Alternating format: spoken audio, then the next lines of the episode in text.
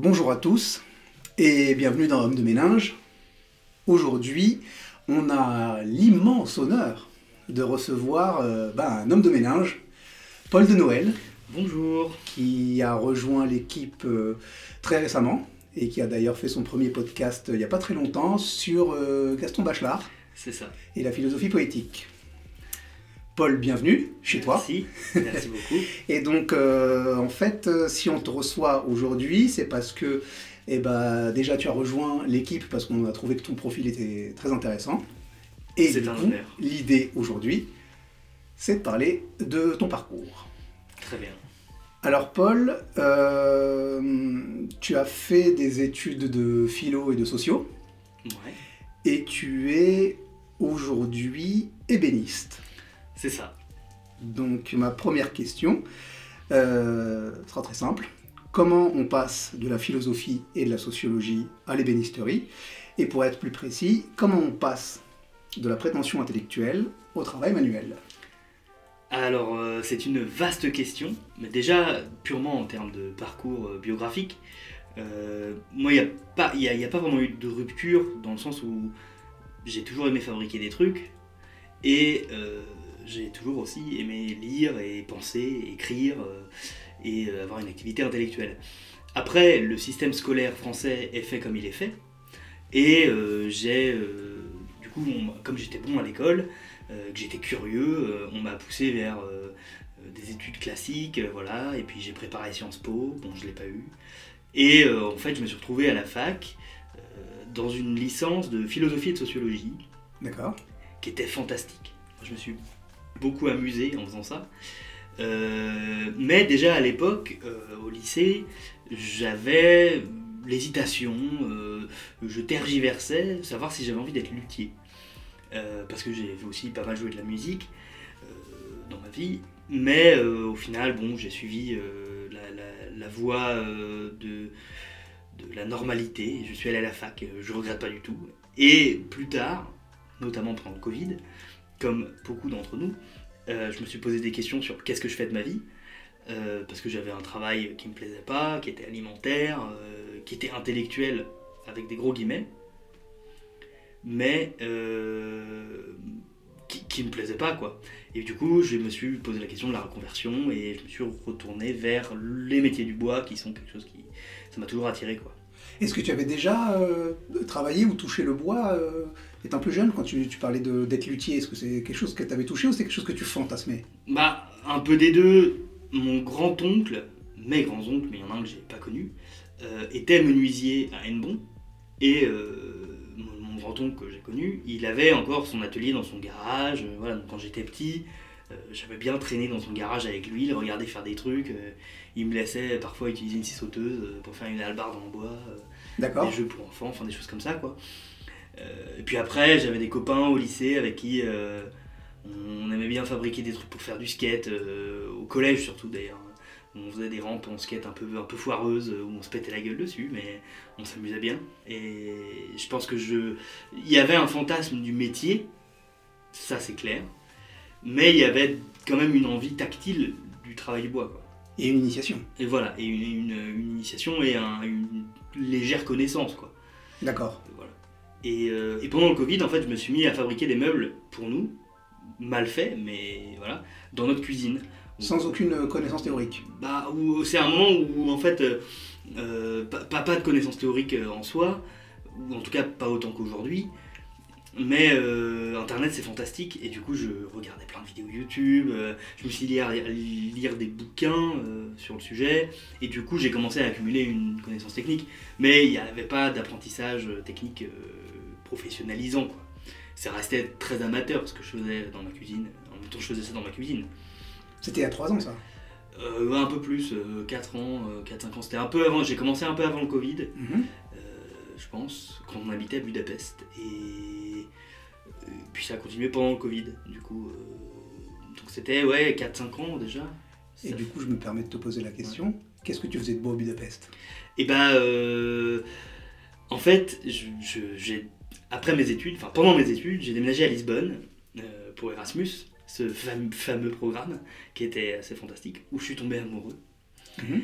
Et euh, ma compagne est hongroise et du coup je l'ai suivie par amour euh, en Hongrie. Et moi j'ai fait divers métiers en Hongrie, plus ou moins intéressants. J'ai fait de la traduction et j'ai fait un métier bien nul qui était de l'analyse de data. Voilà. Ok.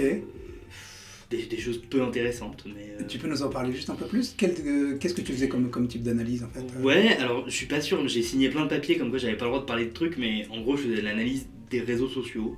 Mhm. Euh, Enfin, c'est l'entreprise pour laquelle je travaillais était spécialisée dans l'analyse des réseaux sociaux. Mhm. Euh, donc voilà, on, on travaillait sur, en gros, sortir des statistiques et des, et des tendances euh, de euh, plateformes sociales sur Internet. Ça, ça, peut, ça allait même jusqu'au forum, Mhm. mais euh, surtout euh, Twitter, Facebook, euh, Instagram, quoi, Mhm. les grands trois. Et pour des clients en fonction de thématiques spécifiques, quoi. Donc toi tu faisais de la synthèse de données? La Ouais. synthèse qui remontait des plateformes, tu l'as traitée, Ouais, Pour et en on faisait, faire des, plus. on faisait des jolis PowerPoint.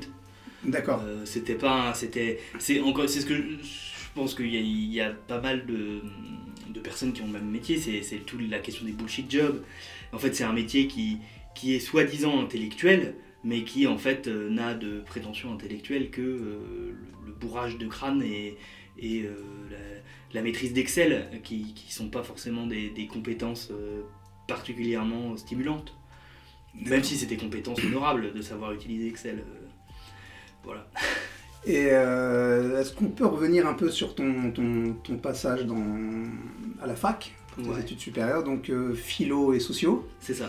Euh, Si euh, tu devais garder un penseur ou une école de pensée de, de ces années fac, euh, ce serait lequel? Bah alors, c'est dur de choisir, mais je pense que de la fac, purement de la fac, je pense qu'il y a un cours qui m'a pas mal marqué. Alors j'ai oublié le nom du prof, c'est quand même terrible. Un cours sur la phénoménologie, sur le, le concept d'intentionnalité, Mhm. qui était assez fascinant et ça m'a pas mal intéressé la phénoméno. Et euh, ce même prof, il m'avait demandé, parce qu'on devait faire des exposés, enfin bref, c'était la fac quoi, euh, de, de lire un livre qui m'a fasciné. Et pour le coup, cet auteur m'a pas mal intéressé. C'est Le voile d'Isis de Pierre Hadot. Et Pierre Hadot, en règle générale. Euh, je trouve ça assez fascinant. Voilà, Le voile d'Isis, ça sera peut-être l'occasion de faire un épisode un jour sur ce livre assez génial. Tu peux nous le présenter succinctement? Oui, en fait, c'est Pierre Hadot, c'était un, philosophe et historien de la philosophie antique, qui euh, il a écrit ce livre dans une volonté aussi de compréhension du- du- de la catastrophe euh, environnementale qui nous arrive, sur l'histoire du concept de nature dans, en Occident, en fait. Mhm.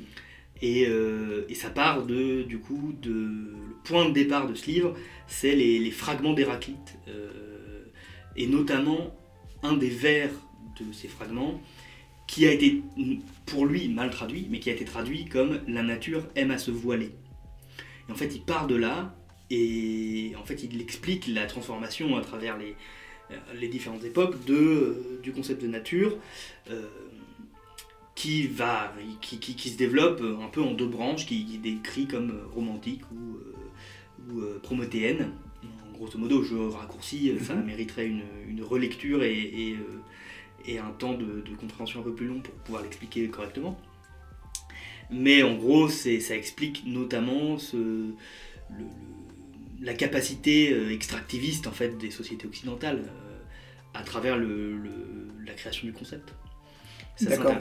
Et ça rejoint, euh, nous, euh, on, a, on a édité un, un livre avec les éditions EDEFCOM qui traitait justement de la, de la, du problème de, de l'écologie, et lié notamment au, au- au smartphone, c'est-à-dire la, la- la révolution euh, écologique peut être entravée par le- par l'usage du smartphone. Et justement, dans ce bouquin-là, il y avait cette réflexion sur les deux écologies possibles. Peut-être que c'est ça auquel tu faisais référence, c'est-à-dire le, le- la, la réponse prométhéenne qui est euh, il n'y a pas de souci, la technologie trouvera toujours des réponses Voilà. euh, aux, aux soucis auxquels on, on devra faire face avec la crise écologique. Et puis peut-être la- l'approche que toi tu nommes romantique, en tout cas de celle dont tu parlais, qui est celle de, de- de retrouver une, une temporalité, un rythme et une façon de, de- de vivre et de produire qui soit plus en accord avec les, les- les rythmes naturels et les possibilités de la nature. Est-ce que c'est ça, ça dont tu Ouais, après je pense que Pierre Hadot il est plus nuancé et en fait le, le- le- je pense que la conclusion du livre de Pierre Hadot, faut lire un peu entre les lignes je pense, et puis c'est une conclusion que moi j'ai un peu développée dans des écrits que j'ai pu faire, c'est que je pense qu'en fait le concept de nature et la scission entre nature-culture, en fait c'est le réel drame. Et qu'en fait il n'y a, y a, pas, a pas de réalité du concept de nature. Et que la solution prométhéenne, en fait, veut résoudre un problème qui n'existe pas, qui est de savoir la nature c'est quoi. Parce que du coup la nature aime à se voiler, et bah, du coup il faut dévoiler la nature. Euh, et la solution prométhéenne, c'est qu'il faut la dévoiler en faisant sauter des montagnes, en, en extra, faire de l'extractivisme. quoi. Ouais. Euh, et la solution romantique est pas forcément mieux, parce que je pense que la solution romantique permet une... Euh, est pas euh, non plus dans l'opposé total et est toujours dans l'essentialisation d'une nature totale et totalitaire euh, qui ne pourrait être comprise que par le poète euh, torturé. voilà. Alors que je pense qu'il y a une réalité euh, plus intéressante qui est derrière, qui est cachée par le, concept de nature. Je pense que voilà, qui est l'existence singulière de chaque chose euh, non humaine en fait. Euh, voilà, je pense que le concept de nature permet créer un- une autorisation euh, psychique euh, de l'extraction et de, l'exploitation euh, à travers l'idée que la nature est un tout. Et du coup, en couper un arbre ou faire sauter un caillou pour récupérer du fer, et bah c'est pas grave, il y a un caillou à côté. Et du coup, c'est, ça dévalorise les singularités au, sein de ce tout.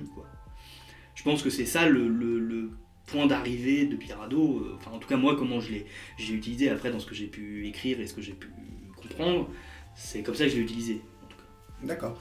Euh, ça, c'était pour ce que tu as pu retenir de tes années fac de plus, peut-être de plus, Voilà. de plus intéressant.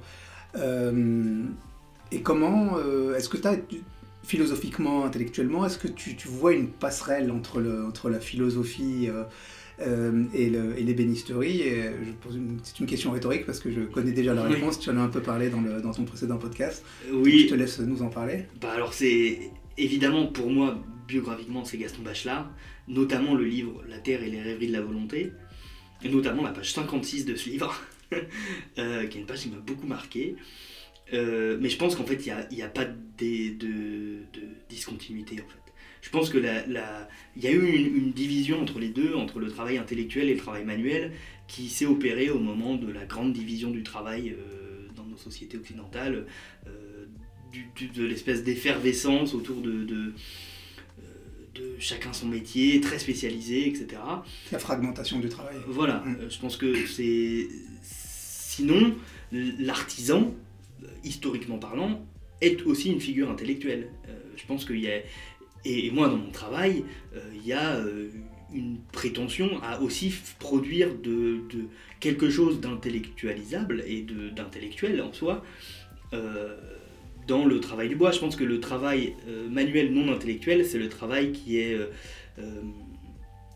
purement, comment on pourrait dire, qui est de production euh, euh, sur plan, quoi, où on nous dit il faut faire ça et on réfléchit pas et on fait ça, quoi. Euh, Ou du travail à la chaîne. voilà, ou du travail à la chaîne, du, du travail. Après, moi, je parlais purement dans l'artisanat, mais, Mm. mais voilà, moi, moi, je suis dans une perspective où j'aime bien euh, partir vraiment du concept de euh, l'utilité première de l'objet, faire le dessin, euh, voilà. euh, euh, et je pense qu'il y a une approche aussi euh, qui, qui peut être intellectuelle, même de, de l'outil, de tout ça. Et je pense qu'il y a un vécu euh, qui est pas, euh, qui est à la fois euh, poétique, émotionnel. euh, purement technique et, et, euh, aussi philosophique de, de mon travail. quoi. Tu peux nous parler de, de cette page 56 Qu'est-ce qu'elle dit, cette page 56 du bouquin de Alors, cette, page 56, euh, elle parle du, de comment, face à la planche rabotée, on, on vit l'outil. Et comment déjà le contact avec la matière, euh, dans sa profondeur presque, permet euh, l'expérience du travail. Et une expérience du travail qui est, moi je pense que Bachelard, il y a- quelque chose d'assez intéressant, où euh, dans ce livre en tout cas, où le travail est émancipant, non pas dans sa fonction sociale, mais dans sa fonction de, de confrontation avec la matière. Et, euh, et puis il y a quelque chose qui, moi, ça m'a tellement marqué qu'aujourd'hui, j'en fais presque ma spécialité, de travailler avec du bois massif. Parce que la page 56 passe à la page 56, puis à la page 58, où là, il parle du fait qu'aujourd'hui, les meubles sont, il parle spécifiquement des meubles dans ces pages-là, sont euh, cachés, et en fait, où, les, où les meubles ne sont plus que surface où euh, aujourd'hui, par exemple, on voit l'utilisation euh, euh, terriblement répandu des mélaminés, imitation de bois. en fait, il n'y a pas de bois à l'intérieur, enfin, il y a du bois, mais il y a beaucoup de plastique quand même. Et, où en fait tout n'est que surface, quoi. tout n'est que forme. Et Bachelard, c'est un, obsessionnel de, la substance profonde. Et moi, je suis un peu pareil. Et dans cette page, il y a, voilà, il y, a tout ce truc sur le son des outils, sur ouais, le, cette espèce de dialectique du dur et du mou, et de la main et de la matière qui, qui, qui pour moi, est très forte aussi dans, ce, dans cette espèce de, de, mouvement justement dialectique euh, qui, qui fait de moi, j'espère, une, personne un peu plus intéressante et, et un peu plus euh, complète euh, chaque jour. Quoi. Et t'as jamais été déçu?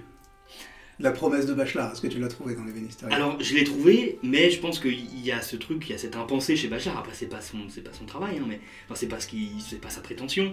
Mais je pense que cette émancipation par le travail de la matière se ferait mieux s'il n'y avait pas l'aliénation à travers le système économique, le travail dans sa fonction sociale euh, telle qu'elle s'exprime aujourd'hui, parce que je pense que il y a une potentielle, euh, je pense qu'on peut imaginer créer l'utopie d'une société euh, où le travail est positif, où la production de choses euh, est vécue positivement par le travailleur et par euh, tout le monde en fait. Et qui a un travail pour qui soit pour soi et pour soi dans la communauté, qui soit vécu positivement, qui soit pas dans un rapport d'aliénation. Parce que c'est vrai que je trouve qu'il y a quand même. Voilà, je suis à mon compte, euh, les fins de mois sont pas forcément toujours. Euh, voilà, il faut faire les devis, les machins, les trucs, euh, aller chercher les clients.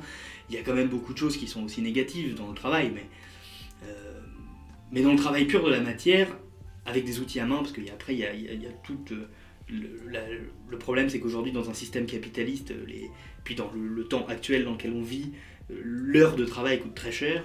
Du coup, on utilise beaucoup de machines pour ralentir, enfin pour accélérer le temps de travail. Et, le travail avec les machines, il n'est pas vécu, il n'est pas, pas aussi positif que le travail avec des outils traditionnels. Euh, ça, c'est clair, par exemple. Euh, et ça, c'est parfois décevant quand il y a des journées entières où on passe derrière le, où on est derrière la raboteuse euh, et ça fait beaucoup de bruit et en fait on est, on juste, on nourrit la machine de bois et puis on réfléchit pas trop.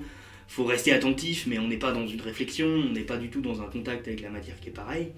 Mais après, quand on passe de la raboteuse au rabot, et qu'on y, va avec nos mains. Et, bah, là, il y a, cette espèce de.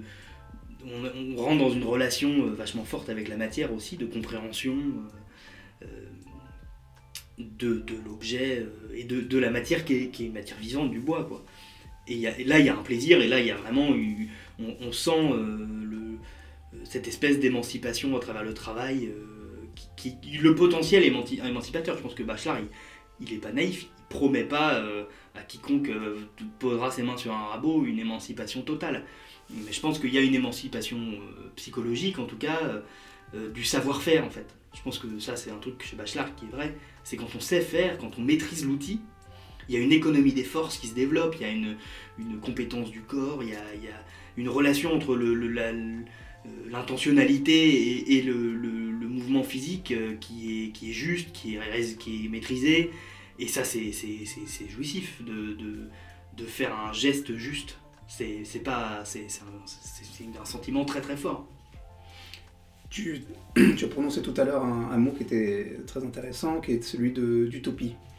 Et je, le reprends euh, parce qu'il me semble que cette, euh, cette réflexion assez dense que tu as menée, mine de rien, pour, pour vraiment passer de, disons, des, des bancs de la fac euh, au boulot alimentaire et puis vraiment à, une, recherche d'épanouissement dans le, dans le travail dit manuel, mais comme tu nous l'as expliqué, qui n'est pas que manuel. Et il me semble que ce, ce, parcours-là euh, a été euh, jalonné par, une, par une pensée, une production aussi politique de ton côté? Ouais, beaucoup. Bah, en fait, je suis arrivé par à la philosophie et à la sociologie, notamment par une, une, une appétence pour le politique. Enfin, moi, je suis quelqu'un très très très à gauche, on va dire. On aurait deviné. Euh, voilà. Euh, euh, même plus, plus qu'à gauche, je pense que j'appartiens à des, courants plus autonomistes ou anarchistes en termes purement philosophiques. du coup, j'ai quand même un parcours un peu militant aussi, notamment à la fac, forcément. Et, euh, surtout, j'ai pas mal produit des écrits euh, en France, hein, pas trop, euh, mais surtout en fait à Lisbonne où j'ai écrit dans un journal assez fantastique qui s'appelle Abataille, qui est un journal euh, centenaire d'expression anarchiste, euh, où j'ai beaucoup écrit. En portugais, du coup. Ouais. Euh, bon, après, j'écrivais en français, je traduisais, et puis j'avais un copain qui traduisait mieux que moi qui corrigeait les fautes. Euh, voilà. Et, euh, et j'ai écrit aussi un article qui a une, une- une- une prétention un peu politique quand même, dans une revue collective enfin, qui s'appelle Bestiario. voilà. Dans le. Celui sur le monstre qui est sorti en 2020, si je dis pas de bêtises, 2019. Mhm. 2019 peut-être. Et qui, par- qui parlait de quoi euh, Du monstre C'est-à-dire? De la, du concept de monstruosité. En fait, euh, Bestiario, c'est. Alors, à ma connaissance, il n'y en a que deux qui sont sortis, des, des exemplaires. Il y en a un sur le dégoût et un sur le monstre. Et en fait, c'est des ouvrages collectifs qui, qui- où se conjuguent euh, du théâtre, euh, des productions euh, plastiques, de la photographie, des essais philosophiques, Mhm. de la poésie, euh, dans un ouvrage collectif. quoi. Et je fais partie du coup du deuxième exemplaire, et j'ai écrit un article sur le monstre en partant de, des, des thèses sur l'histoire de Walter Benjamin pour arriver un peu à-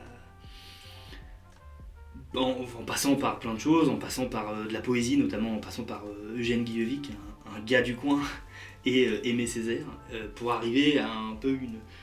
C'est un texte très pessimiste, hein, pour le coup, politiquement parlant, on n'arrive pas trop à quelque chose d'heureux, mais pour arriver à l'envie de révolte en fait. Mais, c'est un texte qui parle de, de, la monstruosité, justement, je parle pas mal de Pierre Hadot dans ce bouquin, dans ce, pas dans ce bouquin, dans cet article. Ça parle en fait du concept de nature et de, de la monstruosité qui est née entre la culture et la nature, dans cette espèce de- d'entre-deux, d'altérité. euh, euh, c'est un texte, c'est philosophico-poétique quand même, mais ça a une prétention politique très forte. Et je pense que dans mon travail d'ébéniste, il y a aussi une volonté de, de peut-être aussi, euh, à une échelle très très très petite, mais, mais peut-être euh, en- engranger euh, du lien social, recréer aussi de, de, de l'artisanat local et, de qualité, et sortir de cette espèce de, spirale consumériste euh, assez horrible et où on produit des choses qui ne tiennent pas deux jours et qui, qui sont jetables et du coup essayer de, reprendre un peu la production historique d'objets durables. Parce que, euh, mine de rien, avant, un meuble, c'était pas quelque chose qui avait vocation de vivre qu'une seule vie, c'était quelque chose qui était censé vivre plusieurs seule génération. générations. Voilà, Ouais, c'était- C'était l'idée, c'était quand on achète une table, c'est que la table, euh, c'est comme une maison en fait. Ça peut être légué. Voilà, Mm. et que moi j'aspire à créer du mobilier qui puisse être légué, euh, si ce n'est par. euh, voilà, ou, ou légué ou donné, ou qui puisse continuer de vivre et qui finisse pas euh, dans une décharge euh, à ciel ouvert euh, au bout de 6 ans parce qu'on a décidé de déménager et que bah, le truc est mal foutu, c'est du mélaminé de mauvaise qualité Mhm. et que ça tombe en ruine euh, dès qu'on essaie de le bouger quoi. Et je crois que tu as un moment, tu as mis, tu as mis tes, tes, tes convictions en application, parce que tu m'as dit, tu m'as parlé que tu avais vécu six mois. Ouais, un peu moins de 6 mois à Notre-Dame-des-Landes, mais c'était, c'était plutôt une, une parenthèse. C'est en- tu peux nous en parler rapidement de ça Parce que les gens ont une image un peu Ouais, alors. très, fan- très fantasmée. bah, de- Justement, moi, c'était très loin du fantasme. C'était très agréable comme période de ma vie. C'était entre euh, mes périodes, ma période fac et le passage à, à Lisbonne, enfin ma, ma vie à Lisbonne, euh, où en fait j'avais du temps, euh, j'avais envie, euh, j'en avais marre de la ville parce que l'île c'est quand même assez oppressant comme ville. Il y a peu d'espace vert. j'avais un peu envie de, de bucolisme. Et euh, puis j'avais des copines et, et des copains qui voulaient aller à la ZAD pour voir aussi, et puis parce que c'était c'est une expérience, ça avait l'air d'être un lieu assez chouette. Et, et du coup, on y allait. Et en fait, moi, je me suis retrouvé dans un lieu euh, qui s'appelait la Chèvrerie, au sud-est de la ZAD, de Notre-Dame-des-Landes, euh, qui fait partie de la zone non motorisée. Donc, il n'y a pas de voiture, il n'y a pas de rien. Et en fait, moi, loin du fantasme, j'ai vécu euh, quelques mois de ma vie euh, en, paix et où globalement mes journées se rythmaient par euh, le lever du soleil, arroser les plantes, ramasser les trois légumes dans le jardin de permaculture qu'il fallait, qu'il fallait ramasser, Et en fait, j'ai redécouvert ce, truc assez fantastique qu'on peut subvenir à ses besoins primaires et avoir une vie d'oisiveté. Et ça, c'est quelque chose que, que j'ai découvert après. Il y, a des chercheurs et des chercheuses qui ont montré que probablement euh, l'Homo sapiens, euh, sapiens et Néandertal, avant d'être l'objet social qu'on connaît, était oisif. Qu'en fait, une vie à, cultiver son jardin est une vie où on a beaucoup de temps pour rien faire. Et moi, j'ai passé des journées où bah, je faisais ce qu'il y avait à faire je fabriquais un truc, je réparais machin, je, faisais, m'occupais du jardin, j'allais chercher l'eau, puis. Et puis après, et bah, je prenais un bouquin et il me restait 8 heures devant moi de journée où je bouge, j'ai lu un livre et je passais ma journée dans le hamac à lire un livre, et puis après je faisais la cuisine. Et, en fait, c'était génial. Et c'était, c'était très loin du, du, fantasme de, des, anarchistes euh, en train de fabriquer leurs bombes, quoi. On était. C'était une vie paisible et et pas sans conflit, hein, qui était, c'était aussi une vie complexe, et, mais il y, avait quelque chose de, paisible et de, ressourçant et de, très très positif dans cette expérience-là, qui, était... Euh, qui, où on se rend compte qu'en fait le travail dans un système capitaliste, eh ben, il, est, il est inutile. Quoi. Enfin, il y a beaucoup de travail qui est inutile, en tout cas. Et qu'on pourrait passer beaucoup plus de temps à faire des choses chouettes et intéressantes mais est-ce que tu crois que c'est des expériences, c'est pas des parenthèses? Est-ce que tu penses que c'est, c'est, euh, c'est, on peut décliner ce, ce, mode de vie comme, comme projet de société? Ou est-ce que c'est parce que toi tu es resté six mois et puis tu en es parti? Ouais, moi pour moi c'était une parenthèse dans ma vie, ça c'est sûr. Voilà. Est-ce que, est-ce que, tu peux bâtir un projet de société là-dessus? Je pense que c'est compliqué de bâtir un projet de société puisque en plus euh, on sait à quel point ça s'est mal fini, aussi en interne la donne de Notre-Dame de, de Notre-Dame-des-Landes, pardon, euh, avec des trahisons euh, euh, quand même assez fortes, tout ça. moi, c'est, pas, j'idéalise pas non plus la chose, hein, mais et je pense que c'est pas, c'est pas applicable à grande échelle, forcément. Que là, c'était vraiment que des personnes qui étaient volontairement là. Déjà, ça change quand même beaucoup, quoi. Mais je pense que ça donne quand même l'idée de la, du potentiel qu'on peut avoir. Enfin, je pense qu'il y a le potentiel utopique, il est important à garder.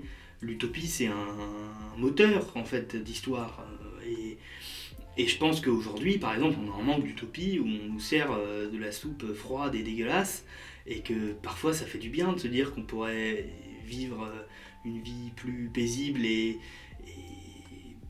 plus simple, plus, simple, voilà, voilà, et c'est ça. Et moi, je pense que cette parenthèse dans ma vie, en tout cas spécifiquement, m'a poussé à penser ça. Après, je sais que la ZAD, c'était pas, c'était, c'est pas non plus le vécu de tout le monde qui a habité là-bas.